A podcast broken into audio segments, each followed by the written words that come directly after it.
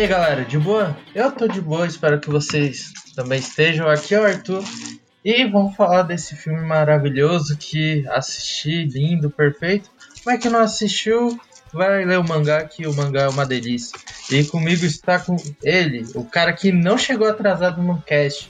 Pela primeira vez, o senhor Raposo. Chega aí, Raposo. Ô galera, Raposo aqui e assim, esse filme vale ver no cinema. Itaóia fino do fino, senhores. Aí sim, fino, ó, qualidade, saboroso, suculento. E ele que conseguiu arranjar tempo para gravar com a gente, faz mil lives todos os dias aí no YouTube, um montão de convidado show de bola, homem bonito, homem que tá fazendo academia, tá ficando bombado. O Mano Vitor! Vem, monstro, vem, monstro! Opa, e aí, velho, tudo bem? Pra você que não me conhece, meu nome é Vitor e eu sou o Nerd de 101. E um dia eu prometo parar com essa voz. Eu não vi o filme, mas o mangá é lindo, quase chorei com aquele belo final. E hei de defender que este é um dos melhores shounens que temos na atualidade. Ah, um homem de cultura. Ah, tem como não. Ah, e comigo está aqui. Cara que tem um podcast. Part... Oh, tem não. Part... É, tem, é, eu até buguei aqui, mas participa de um cast só de mangás. O Léo do CDM. Olá, sou o Léo Medeiros do CDM Cast, também faço parte do HGS Anime e eu vou eu fico feliz que o sucesso de Jujutsu Kaisen seja grande, embora esse filme seja bem ruim. Não, não acredito. O cara chega polêmico. Espero que seja vítima. Temos uma opinião divergente? Temos uma polêmica Meu... aqui? Deixa, o debate vai ser bom. Ai, ai. Meu Deus, o cara chegou com tudo. Tinha que ser da turminha dos mangá. Ai, ai. Ah, então, bora, bora lá, mas antes não vai tocar, vai tocar a música poderosa, aquela que geral escuta o a música que tá no trailer do filme, né? Da King King Gnil, King Gnil, é King Gnil. A Itzu do a música do trailer aí. não toca durante o filme, né? Mas toca no final, mas é boa. Vai, Rafa, toca aí e já era. E bora começar esse cast.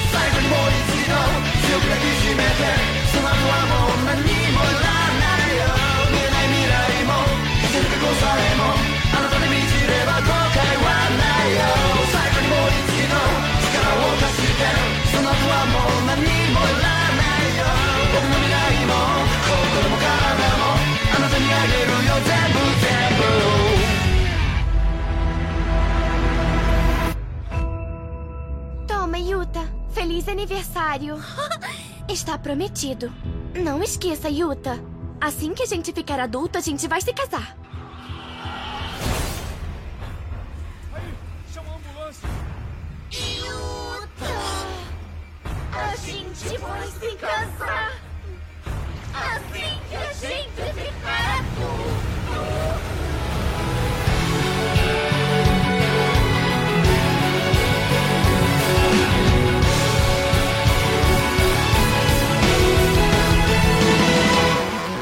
Primeiramente, Raposo, a gente acertou. É, depois de dois anos do cast de Jujutsu, algo assim, o primeiro cast de anime que a gente fez, a gente chutou que ia ser adaptação em filme e a gente ganhou. Ganhou, ganhou um filme bom. Filme bom não, excelente, maravilhoso. O mais impressionante é que eu tava lembrando disso quando o filme saiu, que eu lembro que até eu falei no cast, eu falei, eu acho que a próxima coisa que será adaptada é o, é o, o Zero. E você falou, realmente, eu lembro que a gente começou esse debate de possibilidades, a gente entrou no filme a gente pensou que o melhor seria realmente o zero e foi o que nos foi entregue, muito bem entregue, realmente. Apesar da discordância de alguns aqui, como a gente já viu na abertura. É, tipo, mas voltando, a gente tava chutando um pouquinho que ia ser continuação de arco, né? Mas por causa do final do episódio final que basicamente é o Kojo indo dormir. Aí quem não entende Shibuya, ou oh, Shibuya não, o próximo arco é, já seria o começo do próximo arco, né? Além dos três capítulos aí de do Itadori, do da Kurosaka e do Megumi. Aí a gente chutava isso, porque na época tinha o filme do Kimetsu, né? Que era continuação de arco, mas deu certo o Jujutsu Kaisen Zero, porque a gente lembrou disso. E deu nisso. Cara, vendendo ingresso pra cacete. É, geral, é, ouvindo King Kizo todo mundo queria saber quem é esse Yuta, debate falando que é filme de terror, de anime, ação, porradaria, todo mundo queria ver esse filme. Aí anunciou que ia vir no Brasil, Crunchyroll, eu não sei por qual motivo, chuto que não estava dublado o filme, e, ou não, eles não tinham recebido o filme, e demorou mais um mês para ser lançado, o Jujutsu Kaisen 7. E demorou bastante pra gente gravar esse cast também, porque aconteceu muita coisa. Dia das Mães, é, que mais? Muita gente ocupada e por aí vai. Realmente. Se bem que eu não sou o host, mas eu que vou lançar a pergunta, que eu acho que vai ser a chavosa do, do rolê. E primeira coisa que eu quero saber é se correspondeu às expectativas de todos que estão nesse local. Que para mim, super correspondeu o que eu tava esperando e surpreendeu até um pouco, porque a gente for entrar mais a fundo, eu vou comentar. E eu fiquei meio surpreso, cara. Tipo assim, porque eu esperava um negócio muito página a página, porque já tem muita coisa para adaptar. E ainda conseguiu ser mais do que o página a página. Então vamos começar com o Léozinho aí, que criou a discórdia já na abertura, como pode, mano. Não, então, cara, não, não atendeu as minhas expectativas. É, eu não tinha lido o material do mangá, né, o material original. O que eu tinha era um colega, inclusive lá do CDM, o Borges, que já tinha lido e falava bem. É, então eu esperava que esse Jujutsu Kaisen Zero ele tivesse uma coisinha fechada em si. Inclusive, isso era algo que me animava, né? Porque diferente do filme de Kimetsu, que eu nem desgosto, não, mas o de Kimetsu é um marco aleatório que virou filme, né? O do Jujutsu Kaisen é realmente algo que era por fora da história principal e que ao mesmo tempo parecia trazer alguma bagagem de mundo, de personagem ali que era interessante. Então eu achei que fosse uma coisa que ia funcionar em filme, sabe? Não ia ser só um negócio para tirar dinheiro de otaku. Né? Mas não deu muito certo. Tirar dinheiro de otaku é a obrigação número um desses filmes. É, é, tá, mano, bota a motor de animador, ah, vai filme mesmo. Aqui geralmente filme vende pra caramba no Japão, principalmente esses de anime, tá ligado? E aí eu acho que, mano, tipo, foi uma, mas o filme é meio relativo, que eu tava discutindo com o Raposo, que a gente entra na história, como adaptou lá, lá pro segundo bloco. É, se você lê o mangá, eu sei que, o, que nem o Raposo falou, o mangá é um, é um mangá one shot, começo, meio e fim. É, começo, meio e, e. É, filme também, né? Que teve, mas eu ia falar fim. É, tipo, ele parece ruchado, tá ligado? Se você vê o filme. Porque eu li faz tempo, é realmente uma história fechadinha, mas, mano, se o cara ler depois, eu acho. Não vou falar que ele vai desgostar, mas vai, vai ficar com o sentimento de falta. Porque eu tava relendo e falei, putz, é, tem um sentimento. Criou um sentimento de falta que não tinha, tá ligado? Mas. E aí, Vitor, você tá com o man... leu o mangá? Diga aí. Cara, eu, eu acho que o Léo levantou um ponto muito interessante. Eu ainda não vi o filme, eu apenas li o one shot. E eu acho que uma das coisas mais legais era essa independência em relação ao universo de Jujutsu. Porque uma da. Eu, eu gosto do universo de Jujutsu, do que eu li, do que eu assisti.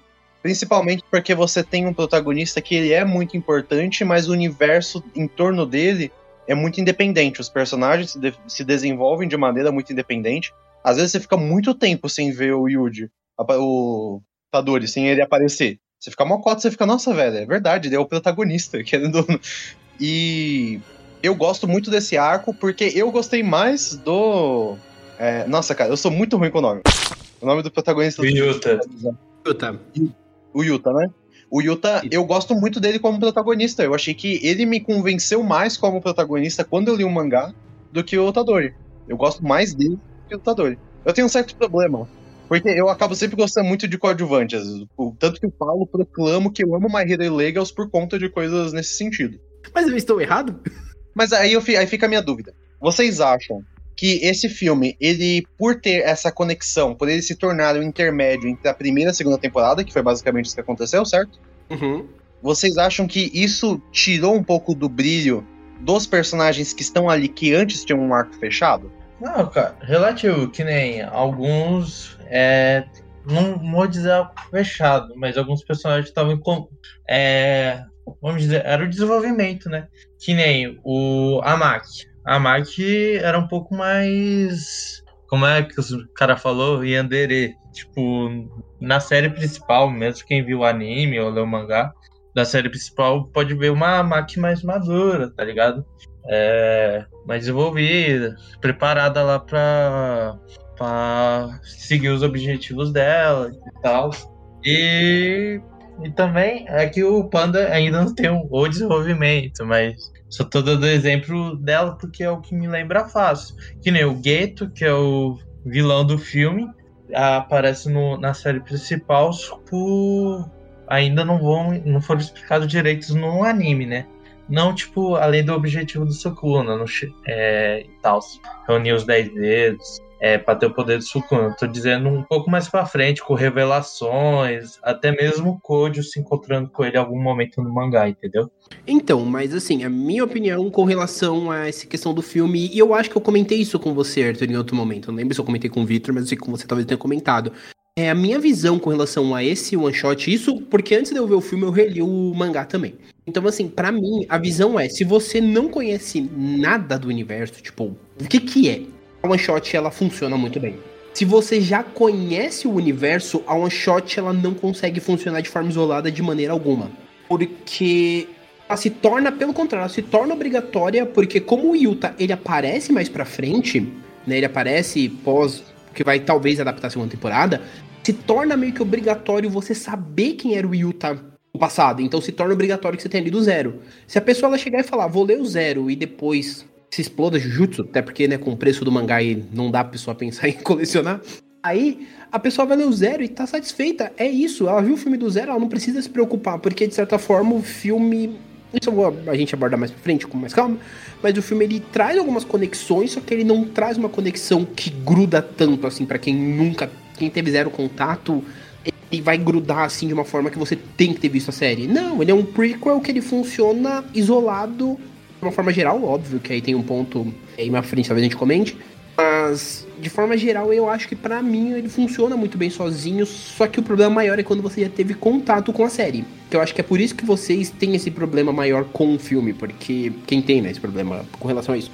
Porque a gente já teve o contato com Jujutsu antes de ter o contato com Zero. Então, pra gente, a gente sabe que eles já mencionaram o Yuta, a gente sabe que o Itadori já tem essa questão de saber que o Yuta existe nesse universo, a gente já viu os personagens já mais evoluídos. Então quando a gente pega o começo da, da Maki, do é o Inumaki, se não for memória, da boca, não lembro, e do Panda, quando a gente vê eles lá na frente, que depois a gente tá vendo no Zero eles menos evoluídos, a gente meio que sente essa, esse prequel deles também. Mas aí entra um ponto também, que quando o Jujutsu Kaisen Zero foi lançado, foi há anos atrás. E aí eu acho que entra um ponto. O que, que é autora de Jujutsu? Eu defendo que é uma autora, porque Jujutsu é muito bom pra ser escrito por um homem. E. Mas assim, a princípio fica aí uma coisa para mim sobre o, se a funcionalidade dele como one shot, dele ser independente, foi algo assim. Quando publicou, ele intentou isso e depois falou: putz, cara, essa história não era para ela ser independente, mas naquele momento a gente ainda não tinha segurança do desenvolvimento da história pra gente conseguir fazer com que ele seja um intermédio de conexão, que nem a gente tem no. Eu não cheguei a ler, mas eu sei que o Hunter, o Hunter x Hunter Zero tem isso, o Ataque dos Titãs Zero tem algo nesse sentido também. Onde acaba Parece sendo. tem Ataque dos Titãs Zero. Nem sabia. Tem. É tão Caralho. quanto a série base, não, não vá atrás. Então, mas Caraca. aí, aí que tá o ponto. Talvez ah, esse ponto que eu levantei, aspas, como crítica dele ser. não ter mais essa natureza de ser individual. Talvez às vezes a gente tá escapando um pouco da proposta que se transmutou. Porque é de quando o Jujutsu Kaisen Zero, o mangá? 2017, pelo que eu tô vendo aqui. Caramba, o cara é bom. Caralho, o maluco é brabo. Né, Em 2017, o mangá de Jujutsu, só fazendo um chute aqui, que lança mais ou menos uns 4 volumes por ano. 2017 ele tava no volume 6, volume Não. 8, mais ou menos. Não, vamos lá. O Jujutsu Zero ele é de 2017, o Jujutsu mesmo ele é de 2018. Começou em 5 de março de 2018, segundo o My Anime List. Então, tipo, melhor ainda. Corrobora ainda mais o argumento de que né, exigir talvez essa conexão, exigir essa independência do filme é, é um pouco talvez estranho em relação ao que se tornou a história de Jujutsu Kaisen Zero pro universo de, Ju- de Jujutsu, né? Entendi. É porque acho que tem até comentários do, da, é, da Gegen que ela falou que os caras falaram, ó, é, curtiu a ideia do Jujutsu, não dá pra fazer mais. Aí ela intro, é, introduziu o Itadori e tal. Aí começou esse ar, essa saga aqui do Jujutsu Kaisen Zero. tá ligado? Eu acho que é mais por. É aquilo. A ideia é boa, então o cara expandiu, só que ela falou assim, ah, fazendo do meu jeito. Não. Aí começou. É, Aí eu eu, não- eu- eu vou falar que, tipo assim, não é impossível. é, por exemplo, os meus motivos de não gostar do filme não estão exatamente atrelados ao que eu já vi de Jujutsu. Na verdade, estão um pouco sim. Por exemplo, no sentido, sei lá, de carisma de personagem. Né, que eu, eu vou fazer uma comparação até entre né, como o elenco funciona num e no outro. Mas eu acho a estrutura dele um pouco estranha, talvez até para filme né, pensando em mangá, talvez faça um pouco mais. É que eu, eu, eu, eu acho. é, é, esse filme ele é muito farofa do Shounen e é isso, ele, ele é só meio fraco, sabe?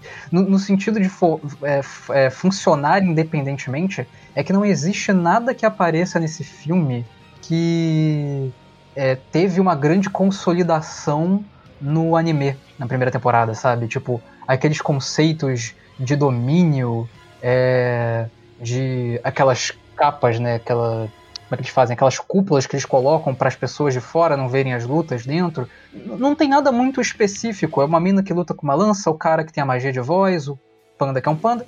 Não tem nada muito específico, né? É, tem até um pouco de fanservice para quem já viu a primeira temporada ali, quando você pega o final do filme, por exemplo. Mas eu, eu realmente eu acho ele tipo, ah, tem magias, tem monstros, tem classificações de monstros, né? Que inclusive esse filme inseriu algumas classificações novas. É, mas não tem nada muito que, que você se sinta muito desconectado, eu, eu acho, assim, pelo menos. Mas o Léo falou um bagulho que é até interessante, que eu pensando sobre essa questão da. Nossa caramba, fugiu a ideia. Eu eu tava falando agora do bagulho. Não consegue, né? Classificação de monstros. Não, é que ele falou um bagulho antes que deu aqui uma chave, agora. Nossa, caraca. Léo, repete tudo de novo. É, ah, lembrei, lembrei, lembrei. É, durante a leitura do, do Jujutsu Kaisen Zero, ele falou um negócio que é muito interessante sobre essa estrutura de filme. Eu não vi ele ainda, mas uma coisa que eu vejo muito em alguns filmes de anime que me incomoda muito é que não tem uma estrutura de filme.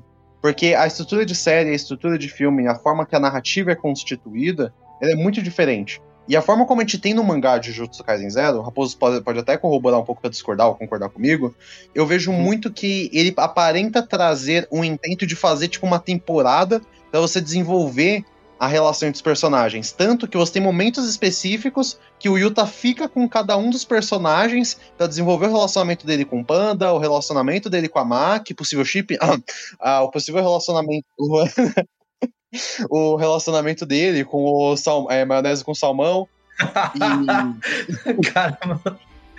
você tem esses momentos específicos que ele é o autor é a autora no caso é obrigada a fazer tudo juntinho por ser um one shot, mas em filme é um bagulho que pra mim parece que fica um pouco estranho quando você me fala. Quando me falaram que iriam adaptar Jujutsu Kaisen Zero pra filme, pra mim ficou uma coisa meio eu achei meio estranho. Tanto que eu ainda não vi o filme, não consigo falar completamente sobre isso. Mas faz sentido pra vocês isso? Não, Não eu entendi. faz. O, o, é tipo desenvolvimento de filme, né? É porque. É que eu, eu não lembro de séries famosas ter uma é, história. Tipo assim, vamos dizer. É que nem One Piece. One Piece tem vários filmes, correto? Aí tem o meio, é cano, essas coisas. Só que Jujutsu é parte mesmo da história. Eu acho que eu entendi seu raciocínio. Não, e assim, entrando no ponto de concordar, eu realmente concordo nesse ponto, porque assim, no mangá, quando eu reli, eu achei um pouco estranho, porque eu não lembrava. Tanto que eu fui reler justamente por isso. Porque eu não lembrava tanto, mas assim, a história ela tenta se focar muito em mostrar os laços do Yuta. Por isso que eu digo que se você só lê o Zero, funciona. Porque ela tenta criar realmente essa questão do Yuta desenvolver laços. Então, você vê que é um cara que ele não confiava em ninguém no começo, e do nada ele vai aprendendo a confiar nos membros da equipe. Então ele tem um capítulo ali pra passar mais tempo com a Maki. E já deixando isso, eu já vou deixar muito adiantado que se você for ver o filme, esse chip é muito mais jogado ali na sua cara, tipo, é o chip que queremos. E- Max fica corada. Exato. Com o salmão, com o atum, também fica bem ali, tipo, essa ideia de mostrar mesmo. Tanto que, pra mim, foi um dos momentos do filme que eu admito que eu achei. Tá entre o top, assim, de cenas do filme que eu achei bem legal. Porque eles deram uma expandida em algumas coisas. Mas no mangá é bem na cara. O Panda é quem ele menos passa tempo, assim, junto, assim, eles focam um capítulo pro Panda. Mas no resto eles realmente focam e é. Acabei de não- lembrar, desculpa cortar, mas você falando assim, que tem uma página que É literalmente isso do panda que não ganhou desenvolvimento. Quer ver? Eu vou ver se eu acho. Caralho, cadê? Pra mim, a única parte do Panda que nas duas versões é maravilhosa é quando ele chega pro Yuta e pergunta o tipo de garota dele. Isso pra mim, qualquer uma das versões Isso é coisa de Best of Friend. Era o, era o Todou vestido de panda, né? é isso aí, meu. Sim. Isso, isso pra mim, eu não. Ah, achei, achei. Tipo, é a, é a penúltima. É a penúltima. É a última. É a penúltima página do último capítulo do mangá. Tem a Gege escrito assim, tem uma imagem do panda, tipo, triste. Tá assim escrito. Acho que o capítulo 3 fosse dedicado a mim. Aí tá lá o Genge, desculpa. Mano, não tem como trocar. É a Gege fala. Tipo, vocês já assistiram Avatar Lenda de Aang? Sim, sim. sim. Não. No, na, na, última, no último, na última temporada da, do, arco, do arco, o Zuko entra pra equipe deles. E aí a, tem uma brincadeira que fala que todo mundo teve uma jornada espiritual pra evolução pessoal com o Zuko. E aí eles estão procurando o Enki, que o Enki sumiu. Aí a Toph querendo ter esse relacionamento com ele, aí ela fala: Poxa, eu sou a única que não vai ter essa viagem com o Zuko pra ter o meu descobrimento pessoal. Aí ela começa a contar as coisas falando: Bicho, agora não é pra isso. É bem nessa pegada, né? É. E, mas é, e aí que entra o ponto. Eu acho que o. Eu não sei o que ela pensava na época, porque como ela começou a escrever enquanto ela estava em processo de desenvolvimento de Jutsu, então não dá para ter certeza se ela pensou nisso, porque na série mesmo aí, na série principal é que ela vai mexer no arco do panda, etc. Não sei se foi por isso, se foi pelo fato que ela teve uma noção de que, tipo assim, ia ser um arco muito longo para se desenvolver um volume único.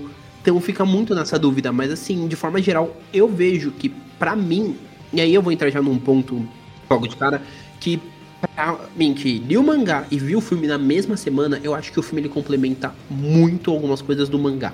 Porque o mangá. eu acredito que todo mundo aqui leu o mangá, ou se não leu.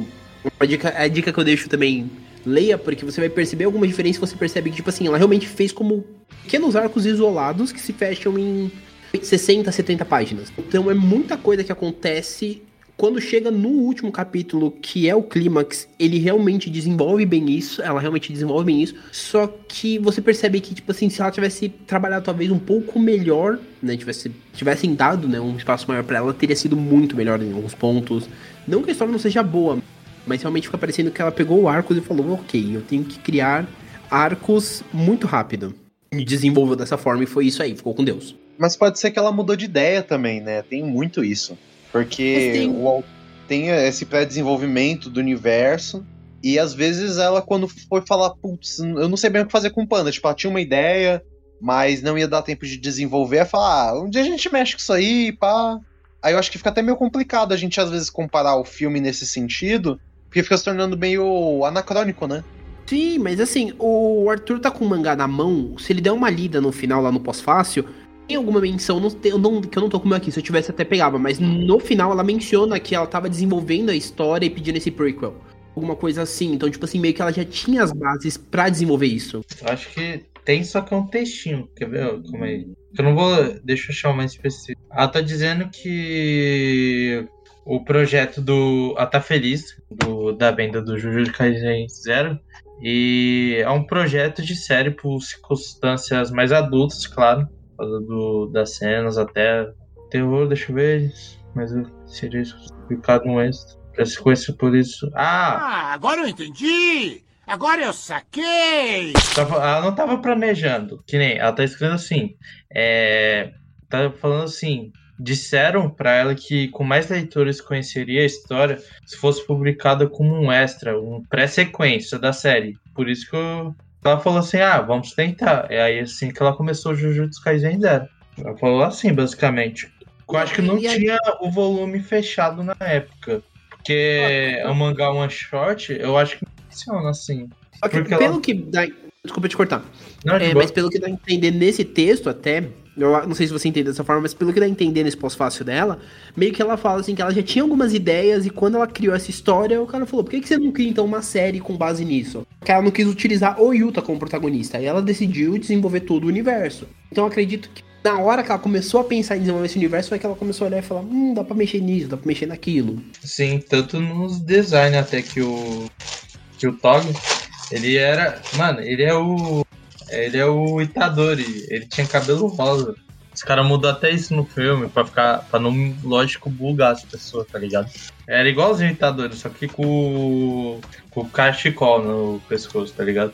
Ela já tava pensando em uns designs aí, então não foi pro branco. Sim, mas e aí você para, mas só que se você parar pensar friamente, você acaba entendendo porque também ela faz essas mudanças, né? Porque querendo ou não, se você analisar friamente o Yuta e o Itadori, você percebe que existem diferenças até em personalidade Claro, de cada um claro. deles.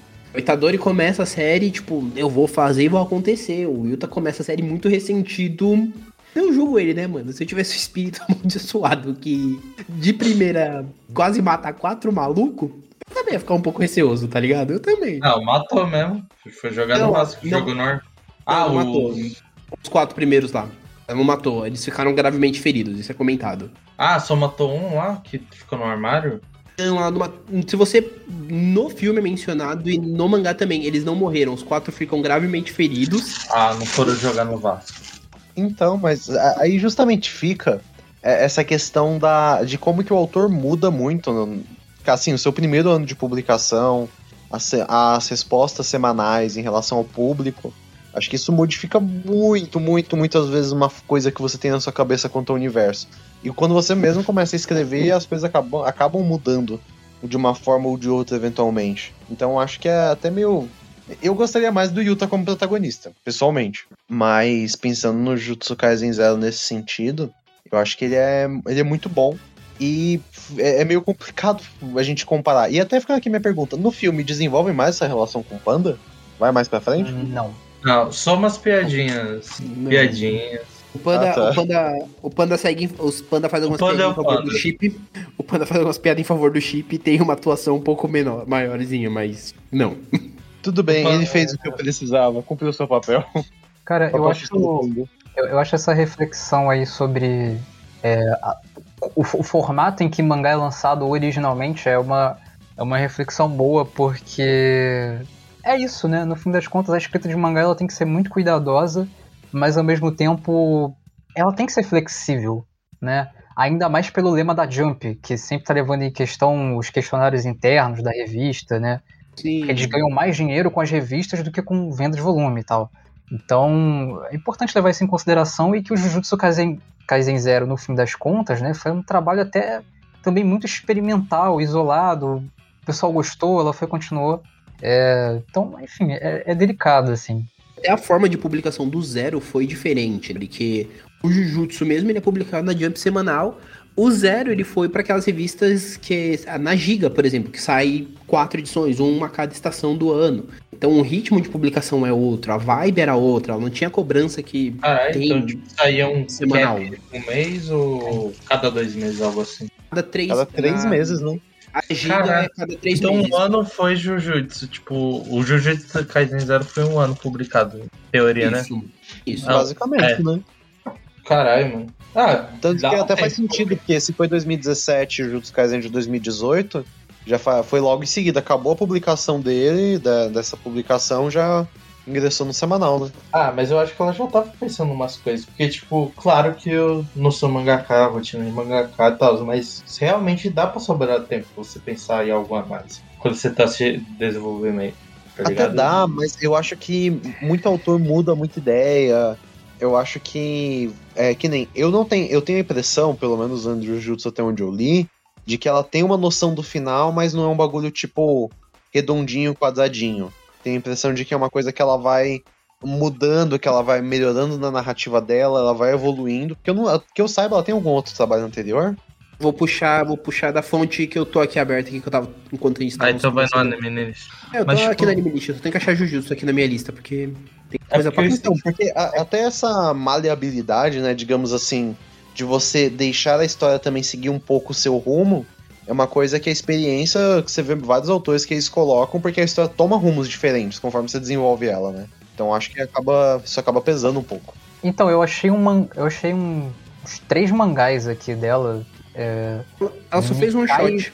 Nikai Bongai Bara... Nossa, como é que fala isso? Barabaru... Barujura. Muito difícil. Nossa, velho. E um Ela tal de fez um- né? Isso aí fez um Kamishiro Souza. Eu amei esse nome. Só pelo Souza. Kamishiro Souza Já que você começou a falar o nome, eu pensei naquele Jugemo, Jugemo, o bagulho é louco. Cara, a parte mais interessante, já levantando aqui, é que o perso a estética desse Nikai é idêntica à estética de alguns perso- do Fushigoro, da Maki, e tem um espírito gigante atrás, mano. Maravilhoso. É, mas Ah. eu tô- os atores não mudam muito. Você pega o Zumbi Powder do Titi Cubo e depois você pega a Bleach, você vê que você fala, putz, é, não dá muita coisa não, hein, bicho. Mas e Number 9? Não, Number 9 também parece. Number 9 também parece. Basicamente, ela é a altura. De... Opa, pera, que tem outra coisa aqui. Tem, outra, tem uma versão alternativa. Deixa eu descobrir o que é isso. Ela fez duas vezes esse rolê. Fez De duas one vezes shot, no né? Number 9. Isso, só one shot. Ela só tinha one shot antes. Mas Primeira aí quem longa bagulho? Ela não tinha. Eu acho que talvez ela pensando como autora, não pensava a muito longo prazo da série, porque era, era um gasto energético meio. talvez. É, ineficiente. Porque, pô, você não sabe se essa série tá dando certo o suficiente pra você se se- serializar depois. Então vai saber quantos projetos de gaveta ela tem, o quanto ela realmente pensou no universo de Jujutsu. Mas é que agora a gente tá pressupondo bastante, né? Então é. Alguém leu o guia oficial de Jujutsu? Deve ter falado alguma coisa lá, eu não li ainda. Você tem o Quem Gui, gastou? não leu? Alguém Eu não gastou tenho. 40 conto. Eu quero comprar. Alguém... Quem foi? É, foi outro Vitor, né? Do nosso Sim, grupo. é, foi. É, por isso que eu buguei. Falei, ué, o cara leu. Ah, não tenho não, Mas- não li ainda não. Mas assim, alguém gastou 40 conto nesse book aí, porque. Ah, eu gastava, minha- de boa. Comprei porque eu tô atrasado com Jujutsu. Eu não li os volumes suficientes pra ler.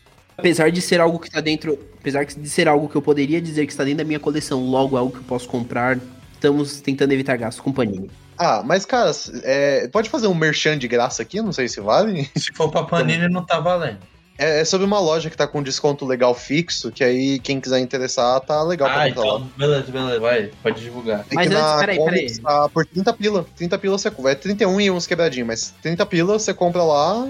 Eu acho um preço bacana pra, pelo conteúdo que ele tem. Vitor, esse aqui é me lascar, Ok. mano. Que eu ia fazer um patrocina nós, pra os caras fazer o recorte e a gente marcar a comics. Mano. Mas ele não falou nem o nome da loja. É como? falou. Cara, eu acho que cortou. Ah, vai. É comics, paga nós. Em mangá, claro. Ué, em mangá de preferência aí. É. Por favor, em páginas brancas. Sem amassados. Aí você tá pedindo É, demais. Aí você tá pedindo muito.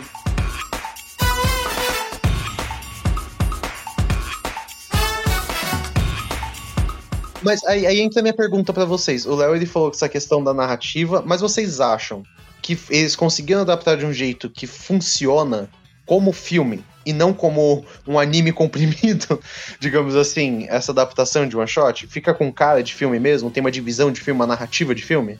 Então, Não. Caralho, cara. Não, tipo, não tô falando a questão. Porque tem, cara. É porque tem os fanservice, que nem. Tem o. é, já entrando mais na história, tem o pessoal do segundo ano, tem o. Tipo, nem apareceu, tem o Todô falando que vai estar lá no. Acho que ele tava em Tóquio, não lembro de que ele tava. Shibuya, Kyoto. se não falha a memória. Não, foi é Kyoto. Shibu- Ah, não, é Kyoto. Era Kyoto porque ele queria ver uma idol. Ele, ah, Ele da queria idol. ver o show do Atamari. eu vou derrotar essa maldição. Então, tipo, tá ligado? É porque eu acho que. Não, pra filme é fechado, mas o pós-crédito claramente é coisa de. Lá pro começo de. Final de segunda ou, terce- e com- ou começo de terceira temporada do anime. Pra ficar mais fácil. Sabe? Mas aí quem pegou, pegou. Quem não pegou só falou: Nossa, bonito. O Yuta tá comendo coisa e o Kojo apareceu do nada.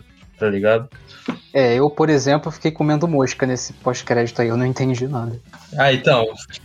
É porque tava na época lá. Porque esse é o. Você tá acompanhando Jujutsu, tá não, lendo. eu, eu, eu tô, tipo, eu tô lendo agora umas partes do mangá correspondentes à primeira temporada pra eu seguir, né? Mas ainda Hum. tô na primeira temporada, digamos assim. É que tem um arco, acho que você já conheceu nessa comunidade dos mangás, que é o Shibuya. Que é um Uhum. arco. que Tá, é, é um arco foda e tal.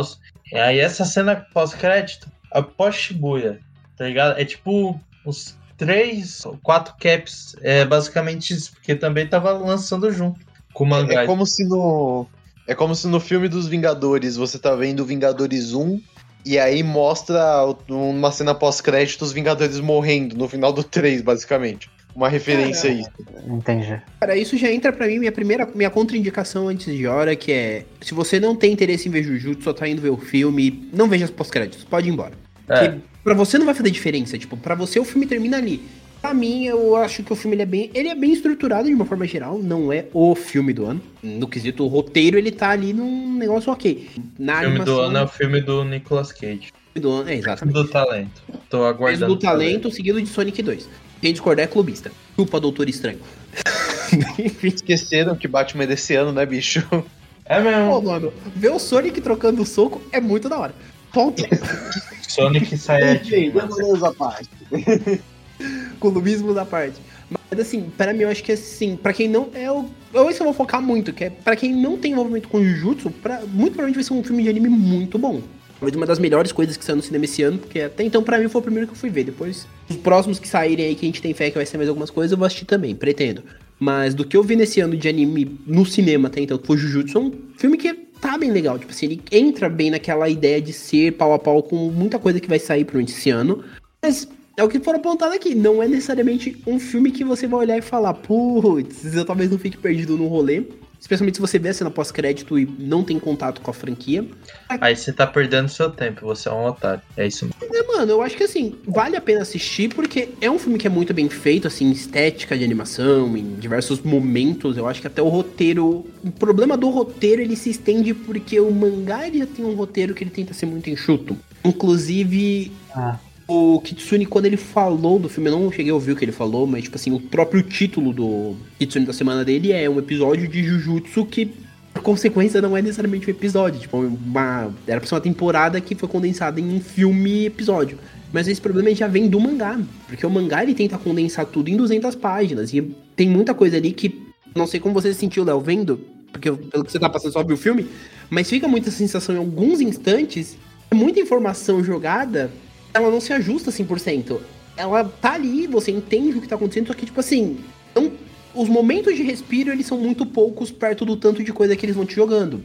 É- isso é verdade. Ele puxa um ponto. Tanto que, vamos dizer, tá o arco do Yuta em treinamento, acho que passou uns 3, 4 meses, tá ligado? E postou, tinha uma cena dele apanhando. Aí na cena seguinte, ele já tá, tipo, tancando um pouquinho a Maki, sabe? Aí você fica com essa estranheza, mas eles falam que já passou o tre- tempo do treinamento e tal. Aí, depo- aí depois veio o Gueto declarando guerra, mas por aí vai. Tipo, é Exemplo- realmente tem Exemplo essas muito coisas. prático disso é quando ele invoca a Rika a primeira vez. Isso no mangá, inclusive. Ele invoca a Rika a primeira vez, aí ele já vai treinar pra, pra jogar a energia amaldiçoada na espada. Corta, ele já vai pra primeira missão dele, que é onde ele já sabe usar a energia amaldiçoada na espada. Então, tipo assim, pra gente que talvez já esteja um pouco habituado com esse universo, que a gente entende que, que você consegue entender que teve essa passagem de tempo, que todo mundo consegue, beleza, mas ainda assim fica um pouco. Não passou muito rápido. Sim, sim, isso é verdade. Isso Não, o mas- filme. Des- desculpa, pode, pode falar, John. Não, isso o filme realmente deu de rápido. Até eu quando eu tava vendo dublado. Foi, putz, tá rápido, mas tô amando, é isso aí. É que eu acho que aí é um problema de filme de anime. Eu passei uma época do ano passado assistindo bastante filme de anime comparando, que eu tenho uma teoria de que quando o filme é pra adaptar arco de anime, é muito difícil dar certo. Eu, vocês viram o filme de Fury Fura? Amores e Desenganos? Da Yu Não. Sasaki? Não. Eu Com sou o apaixonado por esse mangá. Cara, eu sou apaixonado por esse mangá. Ele é lindo. Só que aí, quando foi transcrever pra filme, não funcionou. Porque são 12 volumes de mangá que eles tentam condensar e não funciona na narrativa do filme porque não tem Calma aí, tempo pra você 12 absorver as coisas. volumes em um filme? É, Sim, 12 sim. volumes em um filme. Puta, aí não dá, né? Então, tem um filme, Você, tem um filme de animação e um que- filme live action. É o de animação. Mas os dois fazem a mesma coisa. Pode, desculpa, Léo, pode falar. Só que aí- aí é um, é um ponto que eu tenho muita impressão de que é um problema de filmes que tentam adaptar arcos de anime. E quando o filme ele é originalmente pensado pra ser um filme, tipo Yos the Fish the Tiger, Shinzo Atabetai, é, qual que é o nome daquele filme da surfista que morre o bombeiro? É, O- eu sei em inglês só que é Ride to Wave. Eu sei que Isso, filme é. Art Wave. É, Esse bem filme é lindo. Então, são filmes que eles são pensados pra ser filme. Um filme que eu achei que funcionou bem, particularmente, foi o de Kimetsu. Eu achei que ele funcionou bem como filme. Ele conseguiu ficar ali nos quadradinhos dele e se enquadrar numa narrativa de filme de uma forma melhor desenvolvida. Agora, o que vocês me levantam de Jujutsu me parece ser mais um problema de tipo, cara, não tem como você fazer isso. Tipo, o bagulho foi pensado para ser anime particular, aparentemente. Quando você tenta transferir isso pra outra mídia, não fica meio um bagulho meio. hum, Ah, eu acho que é melhor uns OVA, sem zero. Eu, eu, tô, eu, tô me, eu tô me coçando pra gente começar a falar mesmo do filme. Porque eu quero Ah, muito então- explicar porque eu não gostei desse filme, cara. Tá bom, tá Mas bom. beleza. O negócio, que- o negócio que eu queria falar, eu acho que, assim, ok, você tem 12 volumes, né, no exemplo que você citou, para adaptar em um filme. Você tem que ter um senso de originalidade muito forte. Você tem que entender muito bem o material original que você está adaptando, quais, são as ideias. Porque eu queria lembrar, por exemplo, quantos volumes o filme de Koe no Katashi pegou para adaptar. Porque eu acho que Quatro. ali. Não, Sete. quatro.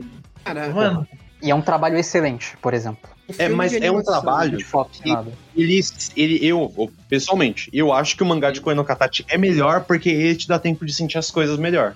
Tem até uma fala meio polêmica do Kitsune que ele fala que não viu o filme de Koe no Katachi que ele fala, cara, tem um mangá. Tipo, é, ele não. Ele traz um ponto de que a obra, ela, quando tem um espaço maior, você tem tempo de sentir aquelas coisas. E aí tem aquele questionamento, tipo, precisava ser um filme?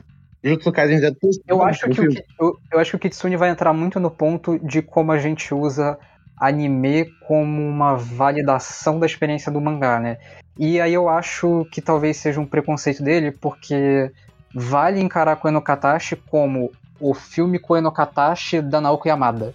É a versão dela daquela história. Eu acho que a Naoko Yamada ela tem o dedo dela, entendeu? Naquele filme. Não é só uma adaptação em anime. Não é só o bagulho animado com som. Só pra, só pra levantar um ponto, eu não concordo, não disse se eu discordo ou concordo com o Kitsune, mas ele levantou esse ponto, acho que é uma discussão interessante. Cara, Ah, assim, eu concordo com essa estética de originalidade antes gente entrar de fato no filme. E, tipo assim, existem exemplos de animações que são muito boas no filme por N motivos. De franquias que às vezes não adapta nem necessariamente algum conteúdo principal da série. Um exemplo de filme que eu particularmente gosto muito, não sei se vocês aqui assistiram e quem assistiu não sei se gosta, é o Dead Apple do Bungo Stray Dogs. Ele adapta uma light novel de 200 páginas faz um trabalho muito bom. É um filme muito bom, é um filme muito redondo em na sua proposta. Então, assim, a questão não é nem adaptar, a questão é que, pra mim, o Jujutsu Zero, isso quando a gente for falar do filme, eu vou entrar muito pesado nessa questão. É que o problema estrutural, ele não tá no filme em si, ele tá que o mangá também já é muito corrido, o mangá em si, ele tenta trabalhar pequenos arcos de uma maneira muito ágil, porque era o que era pedido pra ela fazer dentro das edições que ela tinha pra trabalhar a série. Então é um problema que se ele já vem do mangá, o, o diretor do filme, o roteirista, eles têm um trabalho de tentar adaptar isso, incluir coisas que pra mim eles incluem de uma maneira muito boa. Mas ainda mora o problema de estrutura, que era um problema que já vinha do mangá. Então, assim, é que nem vocês estão falando de coisa no Katati que eu ainda não vi. Inclusive, tem uma amiga minha que falou que não vai falar comigo enquanto eu não assistir o filme. Mas isso não vem ao caso. Mas o mangá, ele é muito bom, só que é aquilo. O mangá em si, eles são sete volumes, que está agora quatro, né, no relançamento do New Pop, mas é um mangá que ele é extremamente denso. Então, pra você fazer um filme de duas horas, você tem que realmente ter uma mão muito autoral que consiga dosar, porque se você pegar essas obras que são mais densas, é muito foda você conseguir desenvolver um bagulho de duas horas num filme, ou que são um, um anime de 12 episódios, e tornar uma coisa mais simples, porque querendo ou não, você também tem que pensar que o público que vai ver não é o público que tem contato com mangá, é um público que às vezes tem que ser mais jovem, tem que ter uma cabeça um pouco mais tranquila. Você não pode simplesmente chegar pra um cara num Jujutsu Zero e meter, sei lá, as cenas de violência que o, que o mangá às vezes tem, entendeu? Então, assim, você tem que pensar em tudo isso, e é um trampo que, cara, deve ser muito punk. Então tem todas essas Não, questões. é. Tem muita questão mercadológica, cara. Muito, muito questão de fã, não gostar de mudança. Tudo é melhor com o dedo do autor, é isso, só digo isso. Tudo é melhor com o dedo do autor, é isso. Isso ficou bem estranho. Bota o dedo do Depende do povo aí. autor. Que? Oi, oi. Você botar o dedo do cara que faz namorada de aluguel, por exemplo. Ah, ele é doente, eu não sei o que fica esse moleque tem, parece. Não, mas aí Aí- o problema do dedo de- do autor de namorada de aluguel é o problema do dedo dele também pra desenhar, então não resolve muita coisa. Um exemplo prático disso, se a gente for falar de animes em geral, é Fuka. O seu Code se envolveu na adaptação do anime os fãs odeiam, tá ligado? Então, nem sempre dá bom. É, É, mas é muito relativo, que nem em, em Shingeki no Kyojin ele mudou bastante coisa no arco político, né? É, ficou algo mais assistível. Mas deixa. A gente não vai falar de. Hajime Sayama, não. Vamos falar, do, vamos falar algo do filme. Acho- melhor, melhor. Tá, cada um falou ao ponto agora. Bora discutir a produção, a animação, só um pouquinho? Bora, bora. Eu vou me manter um pouco silêncio, que eu sou muito ruim nessa parte, tá? Não manjo. A gente, a gente Não, vai falar do a trabalho... gente não é nenhum Sakuga Brasil. Relaxa. A gente vai falar do trabalho escravo aqui? O assunto vai Vamos ver, trabalho escravo vamos no mapa. É, As crianças chinesas eles mantiveram em cativeiro. claro, claro. Sem dormir, sem água, sem, sem auxílio de saúde. Claro, claro. Com o diretor de Shigeki com os olhos parecendo duas batatas. Sim, sim, vamos falar. Então, bora spoiler agora? Partiu? Quer falar do filme? Tudo Tem spoilers do mandar lá? Shibuya e do mangá, por favor, amigos. Ainda não cheguei nessa parte. Então relaxa. Partiu? Então, vou colocar o ST da luta do Gueto e do Yuta, que essa CT é foda pra caralho, eu tô ouvindo. Sensa- Sensacional. É foda, eu não sabia que ia ter música além do, do- dos trailers da King Kino. Tá ligado? Então solta aí, Rafa, bora aí. A maldição colocada em você também pode salvar pessoas, dependendo de como for usada. Eu não quero mais machucar ninguém. Aprenda a usar esse poder. E aí não vai ser tarde demais, caso queira jogar tudo fora depois. Não é um lugar pra gente amaldiçoada. Ah, só uma coisa. Tomem cuidado para não morrerem aí dentro.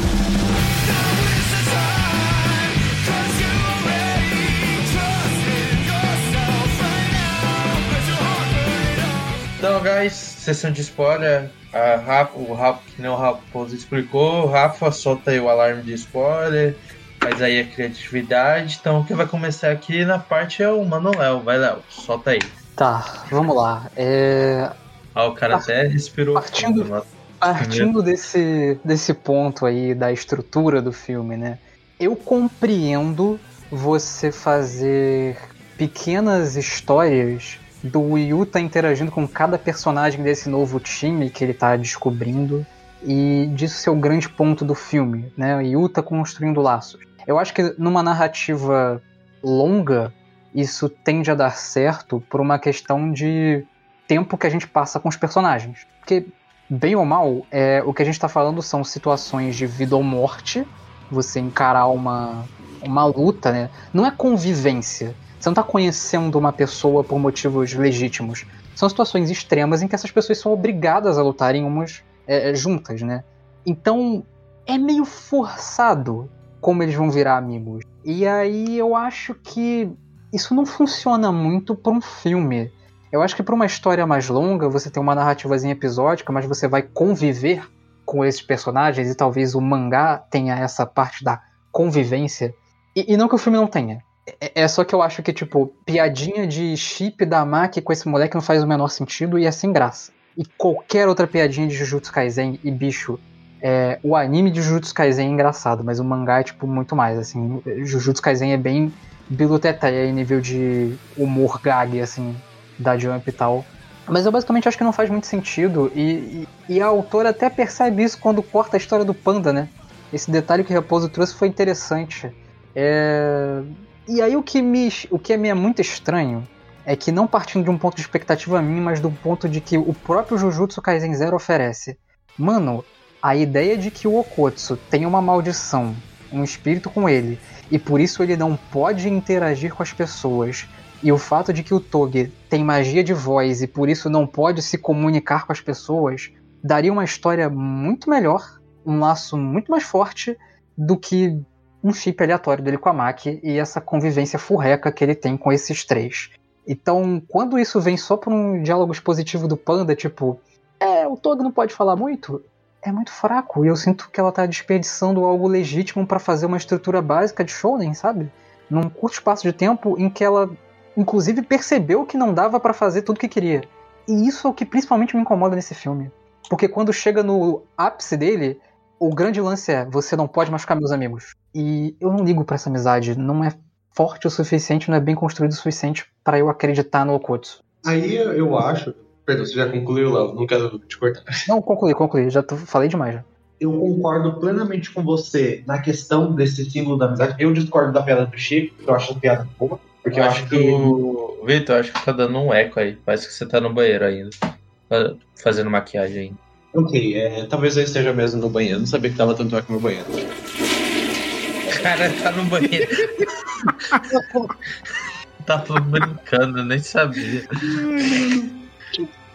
Não achei que desse tanto eco. Eu tava, eu tava, eu tava realmente passando já secante. Enfim, essa questão dos laços, eu acho que é uma coisa que às vezes a gente tem em relação à cultura japonesa, quanto à questão do que significa companheiro. Analisando semanticamente a palavra. Eu acho que a expressão amigo, ela soa de uma forma muito diferente. Quando a gente fala, se você fala companheiro de batalha, se fala assim, eles se tornaram não amigos do, do Yuta, mas companheiros de batalha que encontrou sentido em querer viver mais tempo com eles, talvez é, fica, realmente foi uma narrativa meio estranha. E eu concordo com você nesse sentido, de que, pô, você conviveu com a pessoa um dia, você conviveu com a pessoa dois dias, três meses, e aí você já tá disposto a, a já cria sair internado. A questão de confiar neles enquanto indivíduos, porque ainda não deu tempo, mas talvez numa estrutura maior de tipo, ele abriu-se, o contato que ele teve com o Panda, que ele teve com a Maki, que ele teve com o cara do Salmão, tá relacionado com uma confiança que ele estabelece para com indivíduos externos, que antes ele não tinha essa liberdade, e ele vê neles, não eles enquanto indivíduos pessoais, mas quanto, enquanto representantes de toda uma gama de pessoas a, as quais ele vê a possibilidade e a necessidade de proteger. Então, para mim faz sentido eles serem mais um laço, não no sentido estrito da palavra, mas no sentido amplo. De tipo, é, tem um outro sentido pra amizade no que, que eles estão falando. Pra fazer sentido, ele fala, vou defender meus amigos pra ter o poderzinho da amizade, digamos assim. Agora eu defendo o chip da máquina, sinto muito, é isso. Faz sentido? O que, que vocês acham? Cara, Não faz, não faz, cara. Cara, eu Oh, entendo cara. assim. Vou, eu vou, vou nivelar, eu vou nivelar por baixo, eu vou nivelar por baixo porque talvez fique um pouco melhor o que eu vou dizer a seguir. Pra mim, esse conceito de amizade me convence mais que Esquadrão Suicida do David Fincher. Pronto. Primeiro, Ayer, David Ayer. Eu vou entrar nesse primeiro ponto. Porque daí a gente nivela por baixo e todo o restante que eu falar a seguir não será tão condenável. Mas assim, o chip, eu só gostei. Eu admito que eu só gostei da parte da piada mesmo, quando o Panda faz a pergunta lá todo no, no, no normal mesmo. Mas assim, de forma geral, eu entendo a ideia de questão de laços, eu só não concordo com a forma como realmente é desenvolvido, porque a questão é.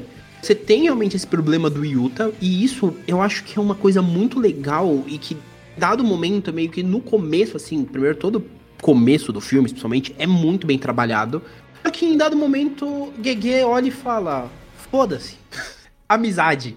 E você olha e fala: você tinha uma estrutura interessante pra trabalhar e mostrar que ele tem medo de se envolver com as pessoas. Tanto que o terceiro ato, ele tem esse. Ele, é ali que você sente muito esse problema.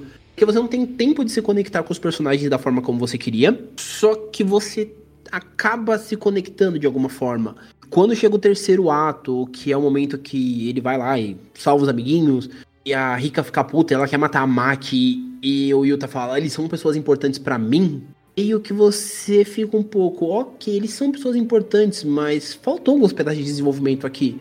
Porque você não, te- não vê tanto desenvolvimento entre o Yuta e a Maki, por exemplo. Você acaba vendo, de certa forma, um desenvolvimento talvez maior com o Togi. Não sei se é o Togi, que é o menino da voz, o Salmão. Isso. Você vê um desenvolvimento maior o dos dois. Vitor. Desculpa cortar, mas quando o Vitor falou cara do salmão, só imagina, tipo, o cara com roupa de peixeiro com salmão assim imenso, nossa. O cara do Que salmão, é, não sei por que vem na minha mente. Essa porra. Cara, eu acho, eu acho justo. Eu defendo como cara do salmão. Porque eu gosto muito desse personagem. Acho que ele fala salmão com maionese, se eu não me engano. Eu acho muito Maionese de bom. atum. Ele fala Maionese. ingredientes de onigiri, né? Ingredientes de é onigiri. muito bom, O salmão, eu acho que é, se refere-se a entendido, você, ok, tipo isso. Mas eu admito que eu gosto, porque tipo, esse é um ponto que eu achei interessante, porque de todos os três, ela cria um arco ali pra falar que eles se desenvolveu junto com a Maki, mas que ela realmente gasta um capítulo, e inclusive no filme é o momento que você percebe que ela trabalha ali com uma certa interação maior, é nesse caso do Togi, porque ela meio que mostra Yuta que o Yuta não tá sozinho nessa questão de tipo assim, putz, sou um cara que tem uma maldição e tipo, minha vida é uma bosta, uma maldição que eu nem sei como surgiu na minha vida. Não, ele percebe que existe alguém que desde pequeno tem uma maldição que, tipo assim, mano, foda. Pensa você ter uma maldição de voz que você abriu sua boca e existe a real possibilidade de você amaldiçoar alguém sem querer. Raio Negro. Exatamente, mas tipo assim, o Raio Negro ele abriu a boca pra qualquer coisa. Jujutsu é melhor que o Doutor Estranho no Multiverso da Loucura. Filme pombo, filme pombo. Eu não vou tão longe, mas também convenhamos que não precisa fazer muito esforço, né? O filme é bom só pela direção, mas não vamos falar muito sobre isso. Não, não são uma Mas, mas assim, entra muito essa questão de realmente não ter esse trabalho, que eu- isso é um ponto que eu concordo, não tem tanto nesse desenvolvimento. Só que fica esse rolê de, ah, é que a amizade ali. Mano, a amizade não foi desenvolvida, Victor, desculpa. Ali, eles realmente. Eles tentam o máximo que eles conseguem, realmente, pra mim, é com o Togi. E isso, inclusive, é muito mostrado justamente porque o Yuta entende o drama do Togi ele percebe que ele não tá sozinho nessa. E, inclusive, quando ele copia poder, o poder que ele copiou do Togi. O que eu acho maravilhoso. Essa cena eu acho da hora. Então, é que eu tô com uma memória. É é que também, pra ser justo comigo, eu não vi o filme e eu tô com uma memória do mangá que eu li em junho do ano passado. Eu lembro de ter comprado lá, ter comprado o Poder da Amizade naquela época. Mas eu, gosta que você Mashima. realmente faz sentido. Eu gosto de Fairy Tail, cara. Para. Não, não, como. é que eu gosto, não é que eu. Não, calma lá, não é que eu, eu gosto de Fairy Tail, mas por outros motivos. É tipo porque eu gosto de Bleach, mas não vamos, não vamos virar psicologia aqui. Ataque de psicologia reversa. Até buguei ele, eu falei pelo Iti, ele até tirou seus. Não, até, até me quebrou aqui. É porque são obras que estão muito relacionadas a amigos, etc. E eu acabo gostando. Então, são obras que, tipo, eu nem coloco no meu crivo muito crítico, porque eu falo, ah, cara, me traz uma memória tão boa. Mas enfim. É o quê? Você falou o quê? É, eles memória me, é boa. Ah, entendi outra coisa, esquece, nossa. me traz uma memória tão boa. Não, não, mas não é nada Cara, Eu entendi o nome de um mangá. Relaxa, relaxa. Eu Aí achava eu- que o Japão estava horny até ver o Arthur nesse podcast. Eu tô desligado. Não desligado, mas é, é que o fone é novo, aí eu tô. Mas pra registro, o o Léo tá certo. Realmente, acho que não dá pra trocar essa ideia da amizade. É que eu quero forçar esse chip. Eu gosto, faz tempo que eu não compro um chip tão bem assim. Mas, putz, difícil. É perdido, né? Perdi no argumento. Não, e tipo assim, a ideia não é exatamente ruim. Porque a ideia é, tipo, a Maki gostou do fato dele confiar nela, né? Porque tem toda uma questão. Inclusive, eu acho que essa foi. A abordagem disso foi mais interessante do que foi na primeira temporada. Que é o negócio da Maki não, não ter confiança por ela não poder ver os monstros, né? Então ela foi meio que renegada lá pelo clã dela e tal. Eu só fiquei pensando que, tipo, bem ou mal, assim, o, o Panda e o Togi consideram ela, sabe? Tipo, se você colocasse, sei lá, a Maki no quarto dela, igual aquele meme do Wolverine, olhando pra um retrato, e ela olhando, sei lá, pro Shinji, falando, nossa, que gostoso, eu acreditaria que ela con- consegue achar o Okutsu gostoso e gostou dele. Agora, do nada, assim, eu achei meio tipo, pô, pelo amor de Deus, né? Mas eu tenho muita impressão de que é muito pra mostrar um contraste também. Porque eu acho que foi aquele negócio que a gente tava discutindo no Jujutsu Kaisen Zero. Eu acho que ele funciona bem quando a gente considera a primeira temporada e ele. Porque a gente vê a comparação da Maki, o que, que mudou nela. Em tese, até faria um pouco de sentido pensar que essa relação dela com o Yuta foi o que fez ela amadurecer muito pra chegar. Eu não, não sei se apresenta alguma coisa a mais depois no mangá, mas pra mim, na minha cabeça, faz muito sentido falar que essa relação e esse momento de convivência que eles tiveram serviu pra ela amadurecer nesse período de um ano entre o Jujutsu Kaisen Zero e o Ju- Jujutsu Kaisen normal. Depois do arco de Shibuya, você terá surpresas. Apenas isso eu posso te dizer. Apenas isso. Deus. Tipo, nessa questão que tu, tá falando, eu realmente não tanco. Não é poder da amizade, em teoria, né? Porque os caras jogam depois que o Yuta é tipo um deus ex-machina, é tipo um Kojo, só que em desenvolvimento ainda, tá ligado? Lá pro final do filme. Mas é, é realmente quando você, est- você estranha mesmo. A estranha já ficou, sabe? De o cara, sei lá, pegar um. Até gostei dos, do poder dele, usando o poder do Tog, que ele faz um alto-falante, tá ligado? E, e o alto-falante quebra lá, desaparece e tal. Eu só achei bem louco. Mas tirando isso, a única coisa que eu concordo aqui com o Vitor é o chip do da Mac. Não é o melhor, é só o chip bobinho mesmo. O queria, eu concordo com o Vitor de focar mais no, no TOG. Ainda não tem isso. Eu acho que não vai ter no, durante a série, mas na questão do Tog do Yutas, realmente seria algo bem, bem legal, principalmente do Tog, porque, mano, cara, imagina o passado desse moleque. É, A gente não sabe ainda direito, só também a dificuldade do pessoal entender, tipo, ia ser da hora também o conceito. Eu não sei se tem isso no guia oficial. Tipo, Jujutsu, às vezes pode estar lá. É que a gente não leu porque além de estar um precinho caro. Aí já fizemos jabá aqui da Comics, Stomp Comics. Por favor, ó, distribui pro Léo aí, distribui pra gente que a gente merece. Alegria, ah, pra alegria dos fãs de Cubo, e que quiser comprar o, o fanbook aí, o databook, só lembrando que tem uma entrevista da GG com o Cubo. O autor que mudou uma geração. Literalmente o pai dos mangás com a mãe dos mangás. É isso. É uma troca incrível. E... Um cara que não desenha fundos e uma pessoa talentosa. Então, cara, cara... Ah, vai se lascar, raposo. Vai tipo... De graça. É tipo, realmente, é, eu não vou negar que eu ainda não compro amizade, só compro se tivesse algo extra depois de Jujutsu Kaisen. E eu fiquei curioso do Jujutsu Kaisen 0 1.5, que é aquele mangá de. Aquele mangá de. Sei lá, você compra o ingresso, você ganha o mangá lá que tem no Japão. Aí eu. Não vai mudar muita coisa, mas eu fiquei curioso, só queria deixar isso registrado.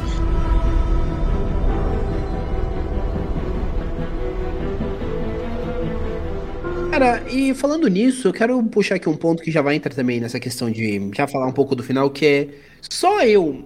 Isso porque eu fui reler, eu, relendo o mangá e depois vendo o filme, só eu que fiquei meio assim, tipo, o Yuta era um cara que até então era desconhecido, que não tinha poder e tal. Aí os caras vão investigar a fundo e descobrem que o cara é parente distante do Gojo. Só eu que, independente do momento, não tanquei isso. Eu falei, não, muita coincidência. A autora jogou é, muitas coincidências de graça. jogou, sim. Então, você é tipo meu parente, tá ligado? Isso aí, isso aí é cubo. É cubo na veia, bicho. É tipo Ichigo Queen, Ichigo... É, é tipo o Ichigo, ele é de uma família nobre. O Ichigo, ele é de uma família nobre. É, tipo, sim, sim. Ninguém tá nem aí pra isso, mas ele é, tá lá. Ele é um Shiba. É, ele é sobrinho do Kaien. Ele é primo do Ganjo, aquele cara lá do começo. Então, tipo, é umas conexões que estão lá e você fala, tá, é legal ter, faz sentido, faz mais sentido do que essa do Gojo. Mas, tipo, pra quê? Eu ainda tô curioso. Eu acho boa essa parte. Eu acho boa, eu não acho ruim, não. Acho que o eu, a, a do Gojo. É, perdão, perdão. É Calma aí, eu não entendi se o lá tá, do Bleach é boa, Léo. Isso mesmo? Não, sim, não, eu acho, ah, Esse entendi. lance do, dele ser Shiba e tal, não acho ruim, não. Não, sim, sim. É por só por eu acho bom por outros motivos. É que quando eles resgatam isso na novel, fica um bagulho meio. Sei lá. Enfim, Porra, tu foi a novel, família, cara. tá ligado? Corajoso. Aí eu vou. Aí eu vou entrar num ponto que eu acho que isso não entra só pra Bleach, isso eu acho que entra de forma geral, que eu acho meio caído quando você tem que ler um material de apoio para você entender o que o universo quer te explicar.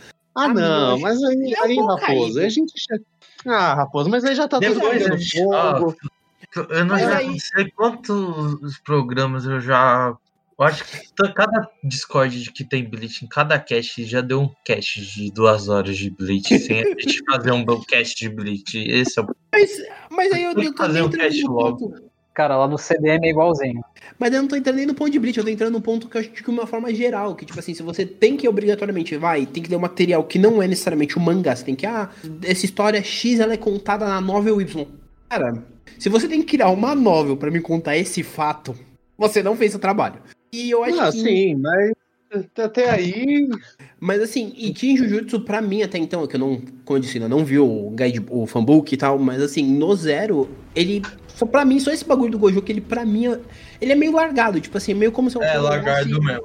Usasse como recurso pra, tipo assim, não tirar o Yuta. Não tirar o Yuta da escola Jujutsu quando a maldição é quebrada. Mas você foi. Cara, e isso é um conceito que ela explica tão bonitinho, tanto no Zero, não ela explica tão assim, mas na série padrão, ela explica tão bonitinho que uma maldição pode surgir de qualquer coisa. Que ela meio que tenta justificar o Yuta ter amaldiçoado a rica como, ah, ele conseguiu fazer isso porque ele é meu parente, é parente distante meu, ele tem linhagem do cara que era um dos maiores feiticeiros.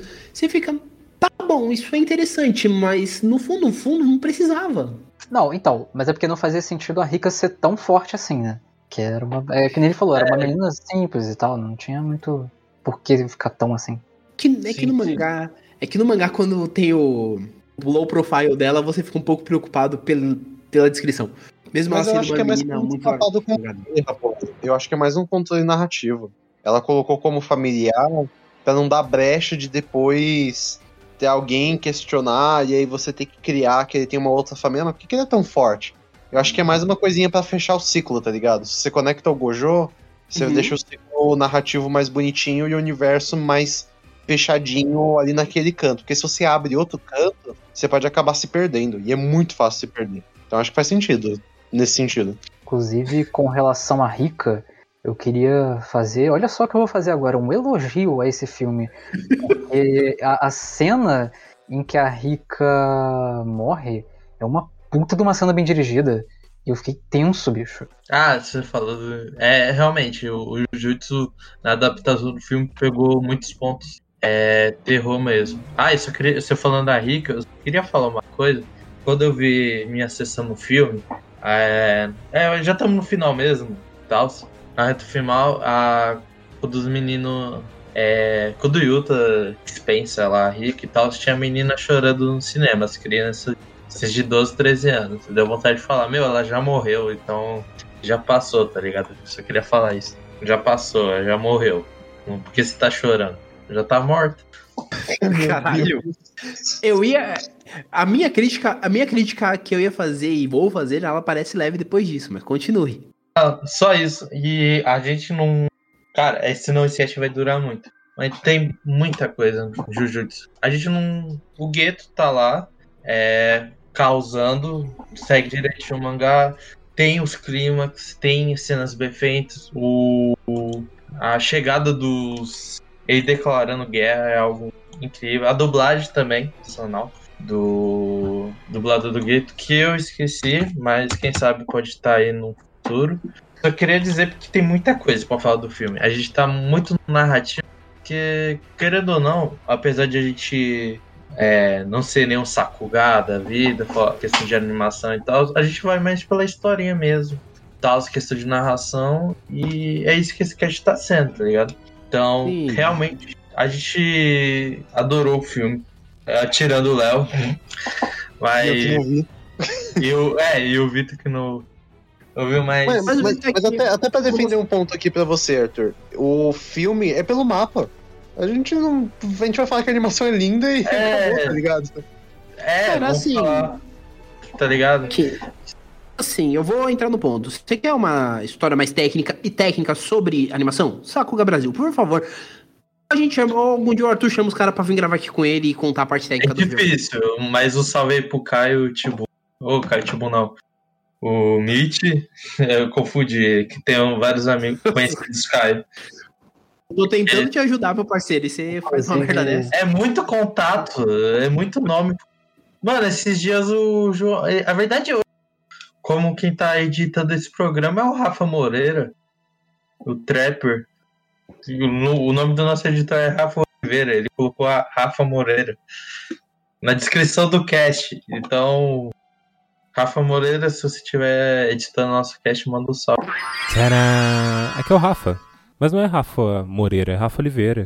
Eu acho que eu não tenho nenhum jeito pra trap também, né? Enfim, voltamos ao cast. Mas assim, de forma geral, assim, se a gente for falar de falando de roteiro, eu acho que, mano, é um filme. é um filme já feito. Um dos filmes já feitos. É Exatamente. um dos filmes já feito. Tá na- A gente- Melhor que os filmes do Bleach aí, que o Raposo fica falando mal. Que assim, Olha a heresia, forma- olha a heresia que a gente vai ser na porrada, bicho. Chega, eu não quero falar de Bleach, Posso- eu não aguento. posto não. 10 anos, após 10 anos no Vitor dessa porrada aí. Isso é na escadaria da Japorama de preferência. Enfim. é, com relação à atmosfera do filme que vocês mencionaram agora, eu acho que ele tem muitos momentos que, é, que funciona bem a questão da apreensão. Por exemplo, na cena da escola. Toda aquela cena ela é muito bem feita, e especialmente a parte que o, a maldição engole eles, e tipo assim, fica aquele clima de apreensão de todo mundo vai morrer. A cena do acidente é muito bem feita. Todas essas cenas elas causam realmente aquele momento de você ficar. Mesmo você já sabendo tudo o que acontece quando você lê o mangá, etc. Ou se você for rever o filme. Mas ainda assim, a atmosfera que é feita ela funciona muito bem. Assim como as cenas de luta, que são todas muito bem feitas. Não tem uma cena de luta desse filme Sensacional. O, não, que eu o- falo mal. o garoto só manda dando aqueles mortais, tá maluco. Kojo solando. O Gojo. O Gojo é é um exemplo claro da falta de humildade. Mano, cara, só tira uma faixa. não dá não. A cena que eu, ma- a cena que eu tava mais esperando os caras me venderam no trailer já. Kojo so- solando. Qual é o nome dele? Miguel? É... É Miguel. Oi? Miguel. É Miguel mesmo? Isso. Ai, Kojo solando Miguel já dá os caras coisa. Deu não, deu não. Aquela cena lá é sensacional. Pique chamativa. É uma das cenas. Quando eu vi isso, cara do Japão filmando essa. Falei, caralho, mano, não tem isso, não tem isso. E queria mandar um salve aí pro pessoal da França, que talvez pode escutar esse cast. Parabéns, vocês têm bom gosto, porque, mano, na França os caras gritando todo, todo, mano. Quando ele chegou, puta, foi sensacional. Os caras também sabem vender o filme. Ah, mano, mas o filme de forma geral. Mas de forma geral, ele tem uma construção assim. A gente tem, ele tem todos os problemas que a gente já mencionou aqui na questão de roteiro, ou até mesmo na questão que já foi dito aqui de quem não gostou, tipo o Léo que não gostou, em alguns pontos, de diversos pontos. Mas assim, o filme a gente tem que dar o braço a torcer que ele é um filme muito bem feito com as ferramentas que ele tem. Até mencionando também, que é uma coisa que a gente não chegou a entrar muito, nas inclusões de cena com base no mangá, por exemplo. Uma cena que foi. Uma cena muito curta, que ela, que ela entrou ali e ela é muito bem aproveitada na medida, pra quem leu o mangá somente, isso até por ver talvez seja um pouco de spoiler, mas. não é um spoiler, porque é uma cena básica. Por exemplo, a cena que o Geto vai na escola depois e pega a carteirinha do Yuta, que é o que motiva também aquele incidente, né? Que é quando tá ele o Togi. Essas, essas cenas, pequenas cenas inclusas, elas ajudam a tornar toda a narrativa mais conectada. Porque no mangá você não tem nem a cena que a gente vê o Geto ali na, no mercadinho, no local que seria o mercadinho, que é da missão do Yuta e o Togi. Assim como na missão da escola a gente não vê ele chegando pra pegar a carteirinha, a gente só vê ele no final entregando pro Gojo. A gente nunca ia saber, a gente fica, fica aquele negócio meio. Quando que ele perdeu essa carteirinha? Tipo, a gente só vê no momento que a Maki pega a carteirinha e guarda. Depois disso a gente não vê mais nada. A gente só vê no final quando ele entrega e fala, devolve pra ele lá. Então no filme faz mais sentido ele ter esse interesse na Rika, porque ele sabe da existência dela, a gente tem essa noção maior assim de ter visto sim um texto, um diálogo expositivo, que nem é o caso do Panda explicando a maldição do Togi. Então tem todo esse cenário menos expositivo, mais claro, assim, conectando tudo. Ah, o cara sabia que ela tinha carteirinha, ele mandou aquele espírito, aquela maldição de nível 2, pra fazer com que o Yuta utilizasse a Rika. Então tem todas essas questões pra encaixar e funcionar melhor dentro da estrutura. Então esses pontos de conexão que o filme traz, assim como todas essas cenas, né, do cortejo noturno, são cenas muito boas. Eu achei muito legal que eles usam até personagens que ainda não apareceram no anime. Sim, sim. O Mesh Amaru, se não me falha a memória, ele não apareceu no anime, ele aparece. E o cara da espada lá, o. Pra, pra mim, é o. É o Glauco Marx. É o Glauco Marx. O, o Glauco Marx. Porque ele dubla ele. Esqueci o nome dele. Não durou. Mas. Tem o a. Glauco Marx. o Glauco Marx ali. Tem a Mei Mei. Isso. Todas- Mei Mei Lu- Ah, e tem o Nanami fazendo o Black Flash. Isso foda. A bruxa, eu acho que é a bruxa que é Meimei, não sei. É, a Mei Mei é. Não, a bruxa. A bruxinha é. Não, a bruxa que eu tô falando é a outra lá. É a, que a- eu acho que é. é uma tem que machado? aparece. Isso, a do Machado. É, a Mei Mei. Mei Mei, tipo, esses personagens eles não apareceram na primeira temporada. E é muito legal você ver, tipo, esses personagens que não apareceram, eles aparecerem ali e mostrarem que, tipo assim, realmente tava todo mundo unido. Então, são pequenas inclusões que tornam o filme um pouco mais. Um pouco mais não, né? Torna o filme mais redondo de uma forma geral e torna ele mais funcional como filme. É óbvio que, puta, em escala de. Se a gente for pegar outros filmes de anime, fazer um guia, talvez. Vou, vou ser um caga-regra gigante aqui. Os filmes de Gintama funcionam muito melhor e são basicamente uma junção de arcos. Mas, assim, em linhas gerais, é um filme muito bom. Um filme que ele cumpre muito o que ele tá prometendo. Apesar de todas as ressalvas até então levantadas por aqui. Sou incapaz de opinar. Questão de filme. Vitor? Ou Léo? É, Era melhor ter, visto ter visto o filme do Pelé, né? Ah, não, também não, né? Eu estou quieto. Não, né, Léo? Você podia falar. Se tivesse sido melhor ver o filme de Art Online, até. Eu ia aceitar. Deus me livre. Ó, ma- Ah, mas veja bem que falaram bem do Art Online, eu preciso ver ele ainda.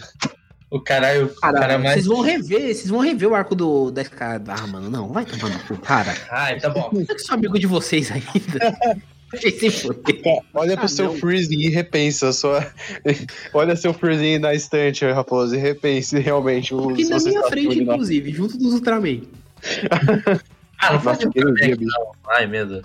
Tá, então, só vou dar umas ressalvas aqui que.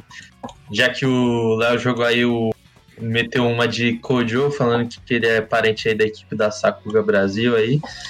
Tipo, já não vai ter o diretor que dirigiu o filme na, na segunda temporada, porque tinha os antigos. Uns boatos, né? Que um de, chutava que dois animes ia perder um puta diretor. Um desses era o Mushoku Tensei ou Jujutsu. É, felizmente é Jujutsu e foram anunciando uma segunda temporada, então vamos aguardar aí. Mushoku Tensei é bom, tá, gente? Vão assistir. Tem os seus problemas, mas é muito bom. Eu ia levantar esse questionamento agora. Mushoku Tensei, Mushoku Tensei realmente era bom, porque, né? Ai, cara, Mushoku Tensei eu não consigo, cara. Eu me sinto mal. Faz... Eu vi a primeira temporada, cara, não consigo, não consigo. Cara, o cara é literalmente a maioria dos japoneses que são isolados na ca... é, lá no Eu Japão. acho que esse é o problema. Então, os caras mostrando isso é algo corajoso. Isso que eu acho foda. Amigo, Isekai Ah. por Isekai, Isekai por Isekai me respeita. Eu vou ver o do Slime. Ele não é Isekai, é, ele é um boa. feiticeiro, seu otário. Nossa, Vou cara. ver ele e Overlord. Me respeita. Ah, se fuder. Ai, cara, algum... depois a gente debate isso aí sobre Mushoku, mas Mushoku me machuca, Ia, ia ser da hora um podcast Mushoku. Aí, ó. Fica a dica aí. Então, é isso. Querem pro encerramento da. Antes, eu acho que a gente tem que tocar aqui rapidinho, só num ponto. Ai, Quem puder, assista esse filme dublado. Eu não vou deixar de falar nas considerações É. finais, porque eu acho que é uma heresia. Vocês têm que ver esse filme dublado. Quem gosta de filme legendado, deixa assistir na sua casa quando esse negócio sair nos streaming. Vai ver dublado, que tá muito bom. Vai. Nossa, ficou sensacional. Parabéns, Leo- Leonardo Santos aí pela direção. Pedro, Pedrinho, que um dia vai participar aqui do cast. O Wilken já deu umas. já falou pra chamar ele. Por favor, venha que você vai ser bem-vindo aqui. Sendo Yuta, sendo o maior Jojo Feng do mundo, que ele é o diretor de Jojo. Então é isso. Dublagem sensacional. Toda a equipe que tava já era. Então é isso. Mais alguma coisa? Alguém? Não, tô tranquilo. Tá tranquilo? Eu- Já- acho, que fica, acho que fica a dica pra quem quiser ler o mangá. A Panini recentemente reimprimiu, então você encontra agora. Não precisa pagar caro, você encontra por preço de capa. Tá preço de capa R$ 33,90. É, que foi reimpresso. Ah, que filhas da puta. Ô, mas vou todo. ah, pagar 33. co- Ah, não, na Comic você pega com 20% de desconto. Aí, ó, como de novo. Como, por favor, queremos o mangá. Principalmente Comic, pro fazendo Léo. propaganda aqui, nossa, aqui, ó. Dá uma atenção pro Tem Léo o aqui. CDM, tem o Nerdwork, tem o Comentando no QG e tem o. CDM, Next. comentando de mangá. Tem aqui o. Aparece lá nas lives do Vitor. Manda um salve lá. É... O Vitor faz uma live aqui abrindo o box de mangás da Comics. Aí, ó. Pronto, pronto, vendido. Nossa, seria lindo, cara. De preferência, claro. Eu tô lendo uma porrada de coisa agora de desses encadernados mais baratos. Me ajudem aí a completar minha coleção de DC. Caramba. Então é isso. Notinhas e encerramentos?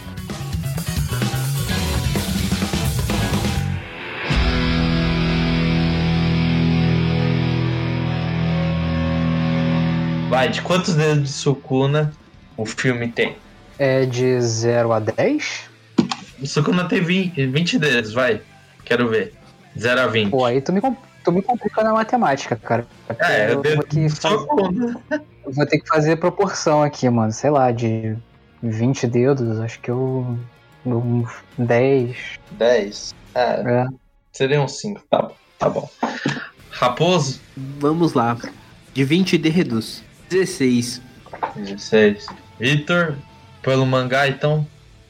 E Ah, pelo, pelo mangá. pela- E os elogios. Vai na cega. Aí, no, aí por acaso você manda um salve aí na live que você mudou a nota ou algo assim. É, eu, eu vou deixar, eu vou deixar até aqui o convite pra gente debater quando a gente tiver uma data mais próxima de de Jujutsu do filme, né? Pra gente fazer uma live. Chamo vocês todos aqui de novo para debatermos o futuro de Jujutsu Kaisen na sociedade brasileira, suas influências na sociedade democrática de direito brasileira. Caralho, virou One Piece isso? É o ad- é o advogado falando.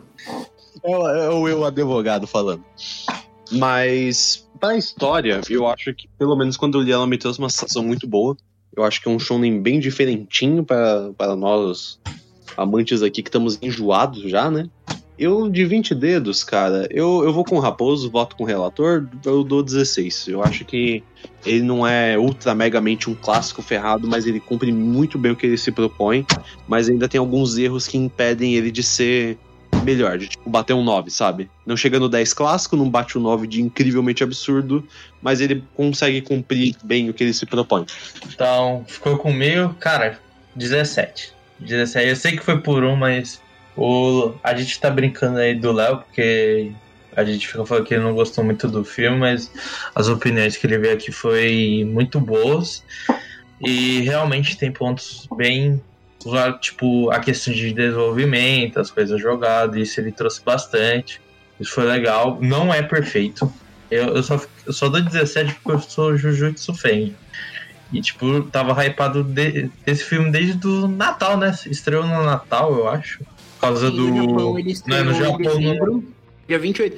Foi em, eu sei que foi em dezembro porque ele saiu uma semana. É, foi uma semana antes do filme de Saber. Do último filme de Kamen Rider Saber. A outra porcaria. Mas voltando. Você vai se fuder, não fale mal de Saber. Abre sua boca pra falar de Kamen Rider Saber. Tá bom, tá bom. Ó, tirar do cast, chega. Acho que foi no dia. Foi no dia 24, mano, na declaração do senhor Kais. Vamos até confirmar, calma aí. Pera aí, tô com ele aberto aqui. Foi dia 24 de dezembro, foi na véspera de Natal. Fala aí. Cara, é o melhor presente, hein? Se eu fosse. fosse japonês, esse já seria meu presente, já ficaria feliz. Mas é isso. Jujutsu é muito bom, vamos ver nos cinemas. Se é um pouco mais crítico, que nem o Caio, vão ver do mesmo jeito para dar sua opinião também. Se você não conhece a série, não conhece nada de. Você quer ver um anime? Se você é aquela pessoa. Que existe pessoas que só vê filme de anime. Vai ver, mano. Sem zoeira. Não precisa ver a série principal, não precisa ver nada. Vai na fé e é isso. Então, encerramos aí o cast de Jujutsu. Finalmente, a gente ia ter um pouco mais de convidado, mas pelo destino, pelo pelo destino e tal, não puderam vir, mas ficam na próxima. E alguns que não puderam vir, fica de boa que vai ter muito cash. Então é isso, divulgam aí sua sede. Primeiramente, venho agradecer o Vitor e o Léo é, por ter participado aqui, que esse programa rendeu bastante, bastante e vocês tiveram ótimas opiniões, é, controversas e até mesmo interagir aqui com o pessoal. Eu fico bastante feliz. O Enzo queria participar também, mas pelo trabalho, pela facu, não teve tempo de ver o filme, tá aqui gravando. E é isso, a gente ficou muito feliz por contribuir no cast. Então, Caio, já que você é o mais novinho aqui do grupinho, tá do agora, fala aí do seu trabalho aí e divulga as coisas. Tá? Ô, oh, desculpa. Ai, eu cara, me distraí aqui, mano, cara. Cara, eu pensei que eu caí, mano. Eu falei, fudeu. Não, não. Tudo de Perdão, cara. não, de boa, de boa. Desculpa, me distraí dois segundos aqui. É... Então, é, é isso. Eu sou. Faço parte do CDMcast. Você pode procurar a gente pelo Twitter, que é CDMcast. Apesar do Arthur ter descoberto a gente pelo Insta, mas é que a gente tem Insta, Facebook, mas não é o que a gente atualiza sempre. Podcast é você encontra no Anchor, Spotify, enfim, principais plataformas. Lá pelo Twitter você acessa tudo. É, faço parte do HGS Anime também, tem site, tem é, podcast, você também encontra lá no Twitter. E reviso para Sakuga Brasil, que já é conhecida por outros vários nomes, né? Enfim, basicamente isso. Basicamente os pais das animações aí, os criadores. Tá aí. Então, é isso. E lá eu conheci pelo cast de Bezebur e ficou muito bom aí pela equipe aí do CDM. Então, Legal. Victor, diga aí. Bem, é, para quem não me conhece, eu sou apresentador do Angústia Nerd que é um derivado do site nextbr.com, uma mídia de jornalismo independente onde você encontra notícias, opiniões, colunas sobre música, mundo geek, entretenimento e muito mais. Acessem o site, tem muita coisa legal por lá. Eu escrevi muitos textos legais sobre animes e mangás por lá. E agora, durante a semana, eu tenho feito lives, estou começando a fazer vídeos agora, para vídeos gravados, para uma questão de questões orçamentárias e de tempo, né? E a gente vai começar a postar semana. Vocês conseguem acessar no youtube.com/barra angústia. E se vocês quiserem acompanhar a gente ainda mais, é só acessar o nosso Instagram ou Twitter, é, NextBBR. Lá você encontra. O meu perfil pessoal eu não vou passar, porque eu ainda eu não, não faço nada por lá. Ele é realmente bem pessoal ainda, é uma coisa tipo, eu uso mais para ver. Mas é só mais. foto dele na academia que eu vi. É só foto dele na academia. Pior de tudo é que não tem uma foto minha na academia, eu só posto foto do quanto que eu corri na esteira. é eu. Pelo menos você não possa tá pago, mano. Tá tranquilo. É, não posso. É porque, cara, eu perdi 14 quilos nesses últimos três meses. Tá, poxa, o cara fez o treinamento aí do. Cara, a minha meta é fazer cosplay de Yami no final do ano. Tô na meta aí, tô no foco. Yami, qual Yami? Black Clover? Black Clover. Puta que pariu, sempre aparece um fã de Black Cover no cast, meu Deus. Todos. Ai, ai, meu Deus, eu tô brincando. Eu espero que você consiga aí. Não brincando na parte do fã de Black Cover, mas você consegue aí fazer cosplay do Yami aí, ficar gostosão aí. E é isso, mano. Eu defendo Black Clover até o final e eu deixo aqui Ah, meu é. convite aberto, me cobrem depois pra gente fazer um Angústia Nerd com você e o Raposo tá me devendo um. O Raposo tá me devendo aí, só que anda mais ocupado que presidente, então anda difícil. Não, aí o Angústia Nerd que eu tô te devendo, a gente, a gente já conversou sobre, já falei que aos sábados podemos, pra sentar e fazer aquele bom e velho debate. E eu vou até spoiler aqui que é sobre mangá digital, que é um assunto que eu. É, eu você, você vai pegar fogo. Mas, mas aí, depois a gente bate- bate um papo aí, bate aí um papo, botar uma cervejinha e a gente conversa. Então, valeu, Vitor. Agora vai essa piranha mesmo, vai. Fala o que você quer. Olha, ofensa. Eu sou de casa, né? Então. Então é a já posso piranha. andar. Já posso assaltar a geladeira. Enfim. é, provavelmente a galera já conhece, já sou o velho de casa. Não só de idade, como de casa também, enfim. Ah, eu ia usar essa, mas ele já entregou. Mas se porventura você não conhece meu trampo, eu tenho o meu podcast, que é o Comentando no QG, que tava parado, vai voltar e já deixando spoilado que sim, também terei um cast sobre Jujutsu Zero, mas aí uma análise mais minha. Eu vou voltar nas próximas semanas. Quando esse episódio sair, muito provavelmente já teremos novos episódios. Tem meu canal do YouTube, que esse tá parado mesmo, esse tá largado as traças. O meu Instagram, onde eu falo sobre tudo, tá um tempo parado, mas eu vou voltar agora pra falar de mangá, vou falar de quadrinho, falar sobre a vida, o universo tudo mais, sobre meu desenvolvimento de TCC. Em breve, quando ser aprovado, disponibilizarei na internet pra vocês lerem um pouco sobre minha visão sobre quadrinhos digitais, mas talvez vocês leiam um pouco antes, porque dentro dos meus projetos, dentro do TCC tem um projeto e meu projeto experimental também é falar sobre esse maravilhoso universo. E fora isso, tem o Dollars, né? Que tá aos poucos aí voltando de forma engatinhada na parte textual. Deve ser algumas resenhas em breve. Tem um projeto pra cacete, me perdoem. Prometo virar ser uma pessoa mais normal futuramente. E tem o meu Twitter, né? Meu Twitter, pra vocês ouviram falar de joguinho, pra ver eu compartilhando Só joguinho de faço. idol. Só joguinho de idol. Você não venha falar mal dos meus joguinhos, porque meus joguinhos são legais. Chato É basicamente pra. Mundo de aventura e diversão. Cara, eu não posso falar nada. Eu tenho mil dias de login em Bleach Brave Souls. Eu não consigo usar o Raposo. Eu queria muito, mas eu não consigo. Ah, só um tipo. fez. Você tem o Ichigo Zangetsu? Ichigo, o novo ou o antigo? O, o da capa que tinha antigamente. Tem, tinha, tenho, tenho. Ah, Peguei umas quatro vezes. Ai, caralho, aí o cara fez uma viciado mesmo. live. O cara fez uma live de quase duas horas e o tema da live é esse jogo. Melhor Diz jogo, ele- melhor jogo. Diz ele Eu que fiz. não falou duas Cara, horas do veja jogo. até o ainda final que você verá algo surpreendente. É, Aquele dia foi épico. Algo surpreendente, perdeu a conta que nem eu. Não denunciaram, não denunciaram vocês não no final do com esse bolo aí, não? Ai, ai. Ah, de novo Bleach tá mencionado, meu Deus. Cara, se quiserem Bleach, manda aí no direct do Instagram que eu chamo, chamo Multiverso pra falar de Bleach. Então é isso, segue o Network, tem notícia de anime, tem notícia de mangá, tem notícia de, de tudo que é relacionado ao mundo nerd. Segue o Rafa, que eu vou dar o jabá pro Rafa, que hoje o João vacilou com o Rafa. Hoje sei lá, quase cinco meses de cast a gente só percebeu isso. Na verdade, nem percebemos, foi o próprio editor que percebeu também. Então segue lá, Bancos de Cérebros no Instagram, se você quiser uma edição show, é com ele. E ele tem um podcast também que é o Disco Solo, que é o monólogo dele. E é muito bom, vão lá escutar que às vezes salva sua tarde chata. É isso, toca encerramento. E dá um tchau, Rafa, galera. Descontinho legal. Rafa, aquele descontinho legal pra nós aí, mano. Não desconta não, ele é piranha. É isso, tchau. Falou! Falou. Valeu. É nóis. Processa gratuita, mano. Eu tentando conseguir. Tchau, acabou. Acabou. Acabou.